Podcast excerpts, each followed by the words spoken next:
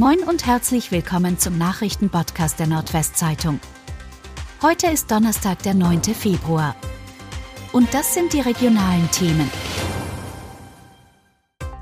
Sportausschuss lässt Oldenburger Stadionvorschlag ohne Abstimmung passieren. Die erste offizielle Abstimmung zum Stadiongrundsatzbeschluss lässt weiter auf sich warten. Der Sportausschuss hat am Mittwochabend den Beschlussvorschlag der Stadt, wie zuvor schon der Finanz- und Wirtschaftsförderausschuss, ohne Abstimmung als behandelt durchgewunken. Hintergrund sind Änderungsanträge der Grünen, die noch in den Fraktionen beraten werden wollen. Die Vorlage wandert nun weiter durch den Bau und den Verwaltungsausschuss sowie am 27. Februar abschließend in den Rat. Auf nwzonline.de finden Sie unter dem Suchbegriff Stadion Oldenburg alle aktuellen Informationen zu dem Thema. Nach Leichenfund in Norden Tote wird in Oldenburg obduziert.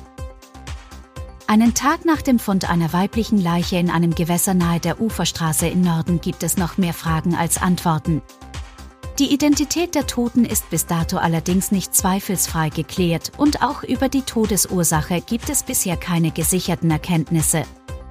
Licht ins Dunkel soll nun eine Obduktion bringen. Diese soll, wie es auf Nachfrage bei der Polizei hieß, in der Gerichtsmedizin in Oldenburg stattfinden. Wann die Ergebnisse vorliegen werden, darüber macht die Polizei keine Angaben.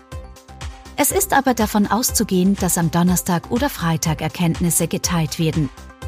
Dann wird auch feststehen, ob es sich bei der Toten womöglich um die seit dem 19. November vergangenen Jahres verschwundene Katharina P. handelt. Diese wurde seit dem Zeitpunkt ihres Verschwindens gesucht, doch bislang ist die Suche erfolglos verlaufen. Fünf Sprinter bringen Spenden aus Oldenburg in die Türkei. Die Zahl der Toten steigt täglich, schreckliche Bilder zeigen die Not der Menschen im Erdbebengebiet in der Türkei und Syrien. Hilfe für die Opfer kommt nun auch aus Oldenburg. Ercan Uka hat gemeinsam mit seiner Nichte Jakmor Ulus einen ersten Transport von Hilfsgütern ins Land auf den Weg gebracht. Ein Plakat von Jakmor in den sozialen Medien brachte die Aktion ins Rollen. Die Spenden wurden in Bremen an einem großen Sammelpunkt an einem großen Hochzeitssaal abgegeben und von dort mit Lastwagen weiter transportiert. Weitere Spenden werden am 9. Februar von 12 bis 17 Uhr am Novo City Casino, Neue Straße 3, Ecke Wallstraße angenommen.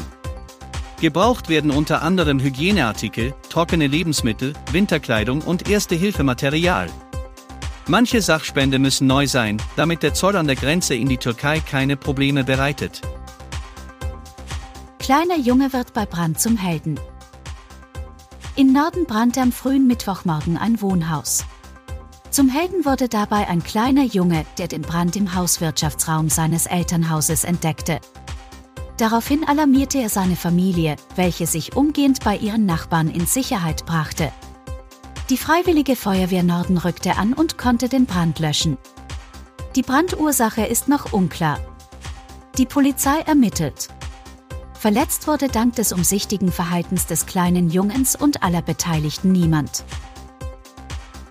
Sperrung zwischen A28 und A293 dauert an.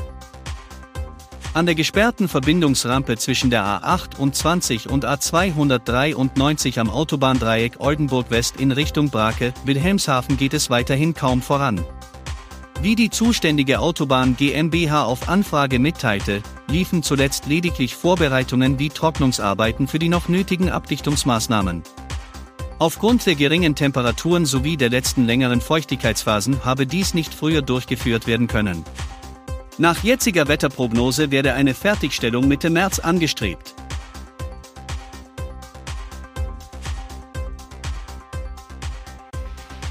Und das waren die regionalen Themen des Tages. Bis morgen!